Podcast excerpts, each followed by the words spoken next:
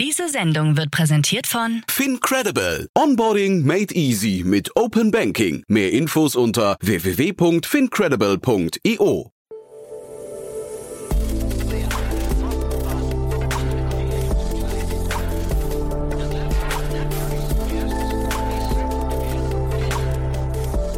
Startup Insider Daily. Herzlich willkommen zurück zu Startup Insider Daily. Mein Name ist Jan Thomas und wie vorhin angekündigt, Daniel Fallscher ist bei uns zu Gast, der Co-Gründer und CEO von Das Lab. Und wir sprechen über den Bereich der medizinischen Diagnostik. Dort gab es eine Finanzierungsrunde, eine Seed-Finanzierungsrunde in Höhe von 6,2 Millionen Euro, angeführt von Speed Invest. Geht auch sofort los, aber noch kurz der Hinweis auf nachher. Um 16 Uhr spreche ich mit Max Sieghold. Er ist der Co-Gründer und CFO von Sleepes. Und da sprechen wir über gesunden Schlaf. Also wir sprechen über Schlafstörungen und wir sprechen über eine ja wirklich tolle Alternative zu den Schlaflaboren, die man so kennt, wo man mit, ja, ich glaube, 30 Kabeln verkabelt wird, eine Nacht verbringen muss und sich dabei einfach überhaupt nicht wohlfühlen kann. Da hat Sleepes einen ganz, ganz neuen Ansatz gefunden, radarbasiert, ohne Kabel und hat dafür gerade 6,2 Millionen Schweizer Franken eingesammelt. Auch ein tolles Gespräch. Vor allem hat Max noch ein paar Schlaftipps mitgebracht. Von daher hört euch das einfach mal an. Das ist unser Gespräch um 16 Uhr. So, jetzt kommen noch kurz die Verbraucherhinweise und dann, wie gesagt, Daniel Fallscher, der Co-Gründer und CEO von Das Lab. Werbung. Hi, hier ist Nina, Content Managerin bei Startup Insider. Suchst du deine nächste große berufliche Herausforderung? Dann melde dich bei uns. Wir suchen aktiv nach neuen Teammitgliedern, die Startup Insider zum führenden Informationsmedium der deutschsprachigen Startup-Szene machen wollen. Aktuell suchen wir Sales Manager, Customer Success Manager, Finanzmanager sowie Werkstudenten in den Bereichen Sales, Product und Content. Aber auch wenn keine passende Stelle dabei ist, melde dich trotzdem bei uns. Wir suchen immer nach leidenschaftlichen Menschen, die mit Startup Insider Großes bewegen wollen. Also, um mehr zu erfahren und dich zu bewerben, geh jetzt ganz einfach auf startupinsider.de/slash insider. Startup Insider Daily. Interview. Cool. Ja, dann freue ich mich sehr. Daniel Fallscher ist hier, Co-Founder und CEO von Das Lab. Hallo Daniel. Hallo, grüße dich. Ich freue mich sehr, dass du da bist und erstmal herzlichen Glückwunsch zu eurer Finanzierungsrunde. Klingt toll. Ja, danke schön. Seed-Runde 6,2 Millionen Euro. Das klingt so, als, äh, als hättet ihr einen ganz guten Lauf. Ja, ich glaube, wir haben einfach seit äh, September 2020, glaube ich, einfach stark daran gearbeitet, dass wir ein cooles Produkt auf die Beine stellen, was wirklich ein Problem löst und am Ende des Tages in einem Markt, der der, glaube ich, einen Bedarf dafür hat, dann kommt es zusammen. Ja? Wenn man ein Need hat und ein Produkt hat, dann kommt sowas da am Schluss dabei raus. Und wir sprechen über den Markt der medizinischen Diagnostik. Das musst du mir jetzt mal erklären, weil äh, das ist tatsächlich ein Markt, mit dem kenne ich mich persönlich jetzt gar nicht aus. Ähm, wie, wie habt ihr euch den oder warum habt ihr euch den ausgesucht und wie genau würdest du den umreißen? Naja gut, medizinische Diagnostik, das wirst du als, als Patient wahrscheinlich äh, wahrscheinlich schon viel damit Kontakt gehabt haben. Ne? Geh zum Hausarzt, du wirst getestet und vielleicht eine Zahl, die vielleicht für alle ganz spannend ist. 70 Prozent von medizinischen Entscheidungen basiert auf medizinische Diagnostik. Also 70 Prozent ist eine große Zahl. Das heißt, der Markt ist groß, die Relevanz ist sehr groß für Behandlungen, für, also für Diagnosen, Behandlungen. Und ich sage mal, das ist erstmal grundsätzlich, wie wir auf den Markt gekommen sind, der ist sehr groß und das kombiniert mit, mit einer hohen Fragmentierung in dem Markt. Also das heißt, du merkst, der Markt ist nicht einfach zugänglich für dich. Für dich als, sag ich mal, als Jan, wo du sagst, ich möchte einen Test machen irgendwo, Ne, erinnere dich einfach mal an Corona, war am Anfang nicht einfach, ist immer noch nicht so ganz einfach. Ne, aber wird immer schwieriger, wenn du sagst, hey, ich möchte einen Test machen, um für, für sag ich mal, eine gewisse Prävention, Vorsorge oder ähnliches. Und wenn du das jetzt mal kombinierst mit digitalen Anbietern, also sag ich mal Telemedizinanbieter, Symptom-Checker und ähnliches, die haben für sich erkannt, das ist ein Riesenthema, äh, Diagnostik spielt eine große Rolle.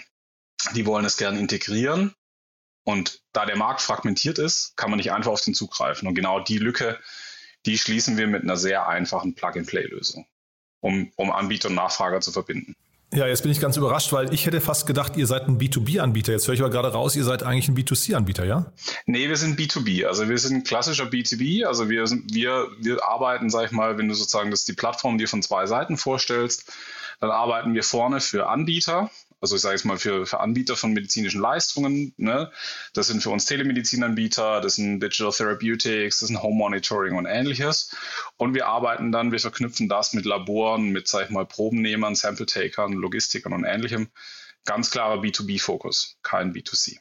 Und euer Geschäftsmodell, wie sieht das dabei aus?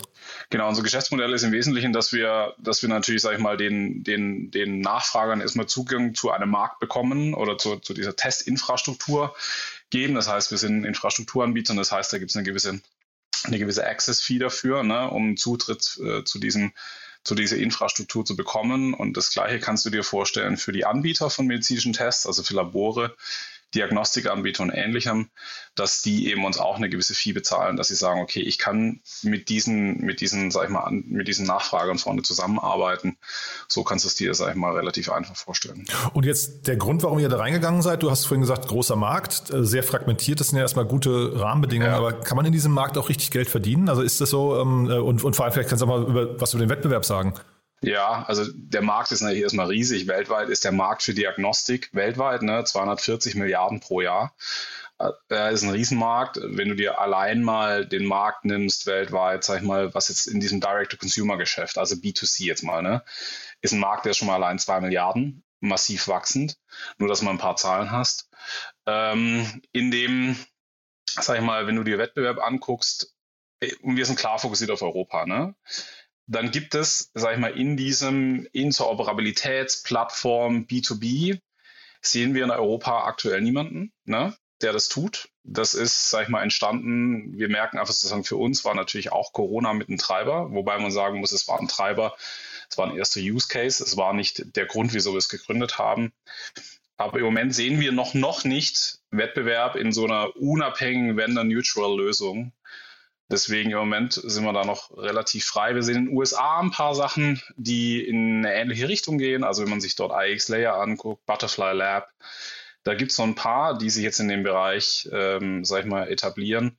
In dem B2C-Bereich gibt es viele. Haben wir in Deutschland Lycon, Sarah Screen und ähnliches. Aber das ist ganz klar nicht unser Modell, weil die die haben ein anderes Geschäftsmodell wie wir. Ja.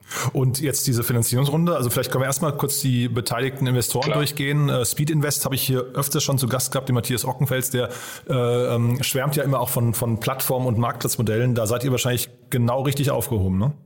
Ja, es war einfach, also wir hatten eine wahnsinnig hohe Nachfrage. Die Runde war stark überzeichnet, aber wir haben uns am Schluss bei, bei ja, wir haben uns bei Speed Invest wirklich am wohlsten gefühlt, weil die sehr früh mit uns diese Vision auch eines vernetzten, sage ich mal, Gesundheitsmarktes, eines Ökosystems teilen und geteilt haben, auch sehr stark dran glauben an Infrastruktur in Healthcare.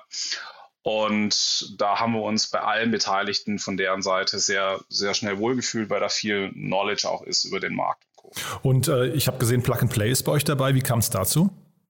Ja gut, erstmal Plug and Play muss man sagen, sogar wir sitzen bei Plug and Play in München. Also wir haben ja so vier, wir haben so vier Hubs. Äh, also wir verfolgen ja so ein, so ein, so ein Homeoffice First, aber wir haben so Hubs und in München unser Hub ist bei Plug and Play witzigerweise. Und klar kommen dann da Gespräche sehr schnell zustande, ähm, was wir tun. Und ähm, was für uns spannend ist, Plug and Play hat ja auch mit diesem äh, Creasphere auch, sag ich mal, eine so eine, so eine, ich sage jetzt mal, so eine Plattformkooperation ja auch mit Roche und Co. Und natürlich war das dann irgendwo sehr schnell, wo man sagt, Mensch, wir machen da was Spannendes und wir finden halt das Net Netzwerk von Plug and Play nicht nur jetzt in Deutschland, Europa, sondern natürlich auch weltweit potenziell für die Zukunft spannend. Ja, ich weiß gar nicht, ob man voraussetzen kann, dass jeder Hörer und jede Hörerin Plug and Play kennt. Vielleicht kannst du noch mal ein, zwei Sätze mehr dazu sagen, ähm, wie die aufgestellt sind, weil das ist ja schon relativ ähm, unique, würde ich sagen, ne? Ja, ich kenne die jetzt auch nicht in die in die in den Ur -Ur Ursprüngen, aber sagen wir natürlich, die kommen klassisch aus dem Valley. Ich glaube, die waren eigentlich am Anfang, glaube ich, sogar mal Vermieter, glaube ich, sogar für für Space, auch von einer der großen Unicorns natürlich jetzt in dem Bereich. So und die haben sich dahin entwickelt, dass sie sagen, sie beteiligen sich strategisch in, für, mit spannenden Startups und gehen, gehen aber auch dort Kooperationen mit, mit der Corporate-Seite ein. Also sage ich mal mit großen Corporates in dem Bereich. Und das ist halt für uns einfach, ist der, ist der Bereich mit, mit Roche und Co. in, in dem Bereich, wo wir sind, einfach spannend. Und was man ja immer häufiger sieht, sind eben diese Kombinationen aus, ähm, aus VCs und dann irgendwie erfahrenen Business Angels. Da habt ihr auch ein paar dazu genommen, die, die machen auf den ersten Blick total Sinn, aber vielleicht kannst du auch noch mal kurz euren Auswahlprozess beschreiben. Naja gut, für uns war insgesamt in der gesamten Runde war für uns sehr wichtig, wo ein smartes Geld, sagt wahrscheinlich zwar jeder. Ne? Ähm, also ich, aber wir wollten einfach Leute, die Healthcare verstehen, weil Healthcare ist einfach ein Markt, der vielleicht auch von von der, von der Zeit, die du brauchst, bis du wirklich erfolgreich bist, ein bisschen länger ist, ne? wo du auch, sag ich mal, wir glauben stark an Partnerschaften. Das heißt, der Auswahlprozess war sowohl bei VCs, aber auch bei den Angels war einfach, wer hat wirklich Kenntnisse über den Markt, wer hat ein Netzwerk, Und wer kann uns helfen, in dieser Anfangsphase unser, sag ich mal, uns da, unsere Value Proposition richtig zu entwickeln, zu positionieren, Intros zu machen. Und so kam am Schluss die, eine gute Mischung aus, glaube ich, aus diesen, aus diesen Angels und aus diesen VCs zustande. Und da sind ja ein paar nicht ganz unbekannte Namen dabei, ne? Ja, vielleicht kannst du ein paar nennen ruhig, ja? Klar, also Björn von Siemens, ne, Gründer von CareSyntax, war sicher der Ursprungsinvestor. Ja, die Idee wurde auch von mir und von ihm geboren. Aber jetzt auch äh, die Gründer von Ada Health, äh, guckt er mit Neo an. Die machen spannende Sachen. OnCare, My OnCare in München. Ähm, und es gibt ein paar weitere, die wir nicht nennen dürfen. Aber ich kann sagen, da gibt es noch ein paar weitere Angels, die mitunter auch schon sehr coole Exits gemacht haben in, in dem Bereich Digital Health, ähm, die jetzt bei uns mit dabei sind. Aber das sind, glaube ich, so die, die wir auch nennen können. Ne? Die ihr nicht nennen dürft, da muss ich nachher mal kurz im Handelsregister Genau, wir dürfen, ein paar nicht, wir dürfen ein paar nicht nennen, ja. genau, richtig. Sehr Und spannend. Ja. Nee, ist gar nicht schlimm, müssen wir auch gar nicht weiter vertiefen. Aber vielleicht sag mal ganz kurz nochmal jetzt die, die Corona-Zeit. Ne? Wir, wir sehen ja äh, auch im Health-Bereich eine, eine sehr, einen sehr starken Push äh, durch Corona, was das Thema Digitalisierung angeht. Ich frage mich gerade bei den Kunden, die ihr betreut, war das da auch so oder ist das eigentlich komplett losgelöst zu sehen? Hm. Also ich sage mal, es gibt natürlich, also wir haben Kunden jetzt auch wirklich in dem Corona-Testbereich, keine Frage, ja, da sind wir auch, das ist ein starkes Business für uns natürlich. Die haben sehr, da haben wir sehr schnell auf das Thema wirklich IT und Tech gesetzt. Aber das ist ja eher temporär wahrscheinlich. Das ist temporär, ne? das ist, genau, das ja, gibt ja, uns genau, genau so. Und wir merken jetzt schon, dass einfach ein Grundsatz, die, ich glaube, jetzt nehmen wir so einen Telemedizinanbieter, was, wenn man sich mal ein bisschen äh, ein paar Ebenen hochgeht, was hat denn die Bevölkerung gemerkt? Erstmal, was ist ein Test? Was ist ein Labor? Und ich kann den ja digital irgendwo buchen und ich kriege auch noch irgendwo ein Zertifikat oder ähnliches, was ich dann auch bei mir habe. Und das hat natürlich auf Telemedizinanbieter und Co-Seite etwas ausgelöst zu sagen, hm, das ist eigentlich spannend, dass diese Awareness jetzt bei dem Patienten, Schrägstrich Konsumenten da ist. Und dann haben die sehr schnell die Frage gestellt, okay, wie kann ich denn das integrieren? Wie kriege ich einen Zugriff auf diese Infrastruktur? Und da haben viele drauf rumgedacht, haben auch ein paar sich schon versucht, auch so, sage ich mal, große, frühe wie die Babylons in, in UK. Und viele haben sehr schnell gemerkt, wahnsinnig fragmentiert, kein direktes Geschäft für uns geht nur, wenn es einer wirklich in, für sich als skalierbare Lösung sieht. Und deswegen freuen die sich natürlich, dass jetzt wir da sind. Also ich glaube, Corona hat eine positive Auswirkung auf was ist ein Test, wieso ist der wichtig und ich kann den ja irgendwie mit digital buchen für den Konsumenten, weil der wird am Schluss entscheiden, will er diese Lösung oder will er sie nicht. Mhm. Und dieses ganze Thema äh, E-Rezept, also Apothekenlandschaft, da gibt es jetzt auch viele so, so Quick-Commerce-Anbieter, die äh, äh, Medikamente nach Hause liefern. Ist das ein Bereich, der euch tangiert oder spielt er in eurem Bereich jetzt gar keine Rolle? Naja, du kannst es aus Kombination sehen. Ne? Also für was ist ein Test wichtig? Ein Test ist erstmal für Diagnostik wichtig. Ne? Also erstmal, bevor du eine Therapie einleitest, für Diagnostik und später auch für eine Therapiebegleitung. Und wenn du das jetzt zusammensiehst mit Medikamenten, dann kann da, glaube ich, schon sehr spannende, ähm, sag ich mal, Use Cases rauskommen, wo du sagst, im Rahmen der Diagnostik können wir einfach mit einem Test vielleicht sehr schnell auf eine Therapie kommen, wo dann möglicherweise ein Telemedizinanbieter auch über, mit äh, Kooperation mit einer Versandapotheke dazu kommt, dass du halt sehr schnell dein Medikament zu dir nach Hause bekommst. Ähm, und auch zum Beispiel für chronische Betreuung von solchen Patienten glauben wir schon auch, dass eben diese Tests, die dann sehr einfach integriert werden, wo man auch wo man, glaube ich, auch Patienten am Schluss, sage ich mal, wirklich digital führen kann in so einer Behandlung. Also das ist, das ist schon ein spannendes Feld, ja. Ja, ich frage mich halt gerade, ob ihr da an einem sehr spannenden Punkt in der Wertschöpfungskette vielleicht hinterher sitzt. Ne? Ähm, also ob ihr da, äh, weiß nicht, sogar hinterher möglicherweise für die Auswahl von solchen, also von Medikamenten ange, angefangen, also äh, vielleicht die Brücke zur Pharmaindustrie, bis auch hin zur Brücke der Lieferindustrie, jetzt gerade Last Mile Delivery und sowas, ob ihr da eine Rolle spielt eine Rolle. Also im Grundsatz erstmal, ich glaube an ein Ökosystem. Ne? Also ich glaube jetzt einfach mal, es ist, Gesundheit wird ein Ökosystem werden. Das, da wird es viele Partner geben. Ich glaube, wir können da eine Rolle spielen. Ähm, alles, was du beschrieben hast, glaube ich, äh, haben wir auch sicher Anwendungsfälle schon im Kopf für uns. Ne? Und für Pharma natürlich ist es so, guck dir heute mal Präventionsquoten an. Also wenn du zum Beispiel so, sag ich mal, Cancer Screenings, ich sage jetzt mal eine äh, Kolorektalkrebsvorsorge äh, und Co. Es sind einfach durch Corona Vorsorgeraten runtergegangen. Da kommst du schon sehr schnell an die Frage, kannst du sowas mit einem Test lösen? Wie kann ich das für eine, von der Experience für den Kunden besser machen? Also ich glaube, ja, da haben wir, da haben wir was mitzureden und wir decken vom Testspektrum ja auch Wir schicken am Anfang Päckchen nach Hause, wo du dir selber die Probe abnimmst. Kennst du jetzt über Covid, vielleicht auch selber gemacht. Ne? Aber es wird auch vor allem weitergehen, diese Infrastruktur. Wir werden dir zeigen, wo du hingehen kannst, wo du einen Termin buchen kannst, wo du nur deine Probe nimmst. Und es kann aber auch sein, dass die Probe irgendwann zu dir, also wirklich der Test zu dir kommt, wie so ein Minilabor zu dir kommt. Da bist du bei diesem Last Mile Delivery dann in der, in der, in der Ecke. Ne? Ja, aber dann seid ihr trotzdem dann doch wieder im B2C-Bereich, oder? Jetzt habe ich es nicht ganz verstanden. Nee, weil wir, dann, nein, wir nee. werden immer nur, wir werden immer nur, wir sind Infrastrukturanbieter. Aha. Wir werden immer nur für Partner, die in diesem Bereich schon tätig sind, Okay, wir werden also denen die Möglichkeit, genau richtig, wir werden die, wir werden die ermöglichen, das durchzuführen. Also wir werden nicht die eigenen, ich sage jetzt mal, Probenentnahmes-Infrastruktur selber aufbauen. Wir werden nicht ein Gorilla-ähnliches Netzwerk und Co. aufbauen. Das sind wir nicht. Weil so glauben wir auch nicht, dass Healthcare funktioniert. Mhm. Ja, ja, aber das, also deswegen frage ich nochmal nach eben nach der Differenzierung, weil Ja. das könnte ja jetzt sein, ihr habt ja, Ja. Berührungspunkte in beide Richtungen. Ne? Ja. Ähm, also sehr, sehr spannend. Vielleicht kannst du noch mal einen Schritt zu, oder einen Satz zum Thema Europa sagen. Du hast gesagt, ihr fokussiert euch auf Europa. Wie unterschiedlich sind denn jetzt die Regularien? Ich vermute ja mal, ihr hängt sehr stark an Regularien auch. Ne? Wie, wie, wie, wie unterschiedlich sind die Regularien in den einzelnen Ländern? Könnt ihr da einfach äh, expandieren oder ist es Land für Land? Also im Grundsatz ist es, im Grundsatz ist es ja, ich sage jetzt mal nicht vereinheitlicht, ne? aber es ist schon, Europa hat schon eine grundsätzlich ganz gute Basis, auf der man, wo man, sage ich mal, so 80, 90 Prozent gleich ist. Man muss sich aber jedes Land angucken. Das ist, glaube ich, auch die Herausforderung von Europa und von Healthcare im Speziellen nochmal. Das ist ein regulierter Markt. Das akzeptieren wir auch. Da kommen wir auch vom Gründerteam. In, sage ich mal, zwei von drei Gründern kommen aus diesem Bereich wo wir aus einem regulierten Markt kommen, wo wir auch schon Medical Devices, Digital Medical Devices vorher gemacht haben. Das kennen wir also ganz gut. Ähm, das hat eine Komplexität, aber du musst eigentlich auch sagen, so eine Komplexität der Regulierung kann man eigentlich auch immer positiv nutzen. Das ist nicht sehr schnell replizierbar. Ne?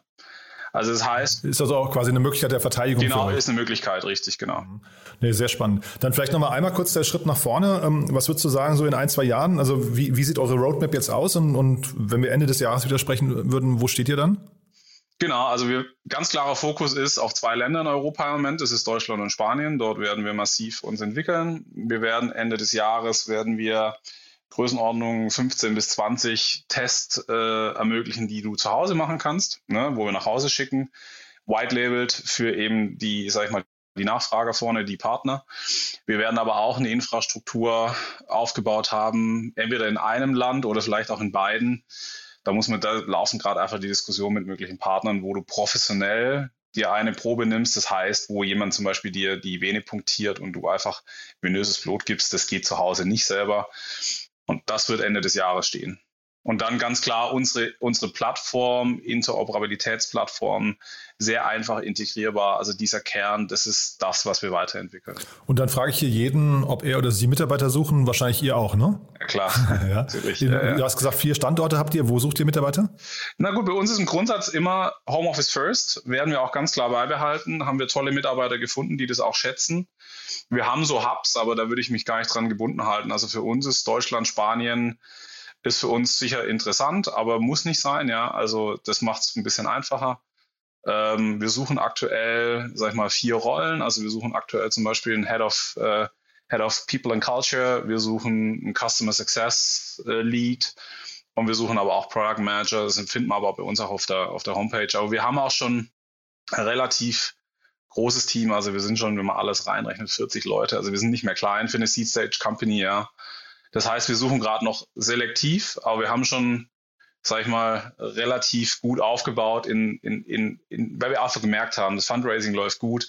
Wir werden zum Closing kommen in der Größenordnung, wie wir es wollen. Und wir haben uns dann einfach gesagt, wir sind der Erste in Europa in diesem Markt aktuell. Wir wollen den Vorsprung halten. Also heiern wir auch mit einem gewissen Risiko. Hat sich jetzt Okay. ausgezahlt, ja. Cool. Ja, ja, hört man auch nicht oft, aber finde ich einen total plausiblen Punkt. Ne? Vor allem, wenn ihr guten Rückenwind hattet jetzt durch die Investorengespräche. Ne? Genau. Ja, und wir haben eigentlich auch ein Business, ja. Wir, weißt du, wir haben ein Business, wir machen Umsatz, wir machen Cashflow, wir machen auch Marge operativ. Also das heißt, wir, wir verdienen auch Geld und das haben wir schlicht und ergreifend in Leute investiert. Wie schnell ging es los bei euch mit dem Geldverdienen? Weil, also das habe ich mir schon gedacht, jetzt auch durch Extrem Corona schnell. wahrscheinlich. Bitte? Also Tag eins.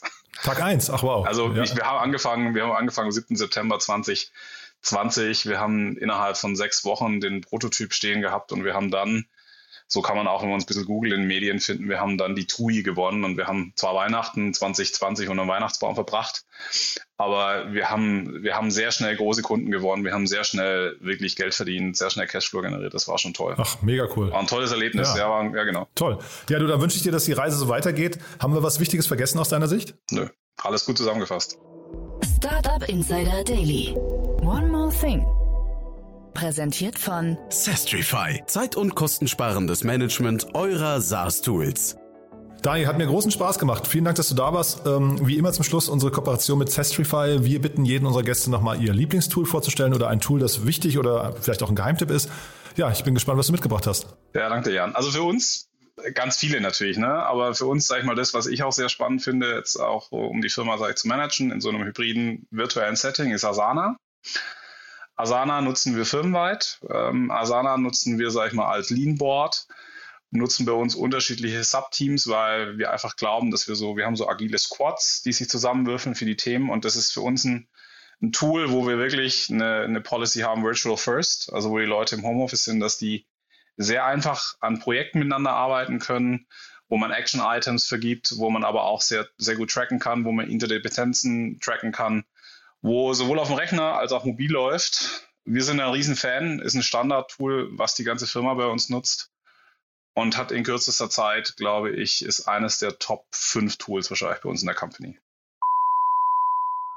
Das Segment One More Thing wurde präsentiert von Sastrify, der smarten Lösung für die Verwaltung und den Einkauf eurer Softwareverträge. Erhaltet jetzt eine kostenlose Analyse eurer SaaS-Tools und alle weiteren Informationen unter www.sastrify.com/insider. Daniel, es hat mir großen Spaß gemacht. Vielen, vielen Dank, dass du da warst. Und ja, dann bleiben wir in Kontakt. Wenn es bei euch Neuigkeiten gibt, sag gern Bescheid, ja? Danke dir, ja, freue mich. Werbung Hi, ich bin Paul, Product Manager bei Startup Insider und hier, um dir kurz unser Podcast-Verzeichnis vorzustellen. Mit einer wachsenden Liste von bereits über 10.000 Episoden ist unser Podcast-Verzeichnis die größte Sammlung deutschsprachiger Podcasts rund um die Themen Unternehmertum, Technologie, Digital Marketing und mehr. Nutze jetzt die verschiedenen Filter, um Podcasts zum Beispiel nach ihrem Themenschwerpunkt, Gästen oder Erscheinungsdatum zu sortieren, damit du genau das findest, was dich interessiert. Also, wenn das was für dich ist, dann besuche jetzt ganz einfach unsere Plattform auf startupinsider.de/slash insider. Startup Insider Daily, der tägliche Nachrichtenpodcast der deutschen Startup-Szene. Das war Daniel Fallscheer, Co-Gründer und CEO von Das Lab und damit sind wir durch für heute Mittag. Aber wie angekündigt, nachher um 16 Uhr geht es weiter. Max Siekhold ist bei uns zu Gast, der Co-Gründer und CFO von Sleepers. Und da sprechen wir über Schlafstörungen bzw. über die Bekämpfung von Schlafstörungen. Ein tolles Gespräch geworden. Auch da gab es eine Finanzierungsrunde in Höhe von 6,2 Millionen Schweizer Franken.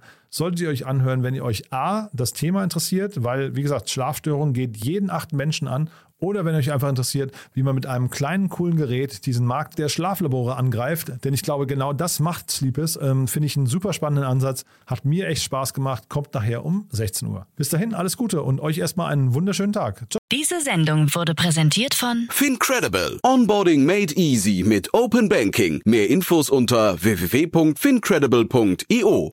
Ciao.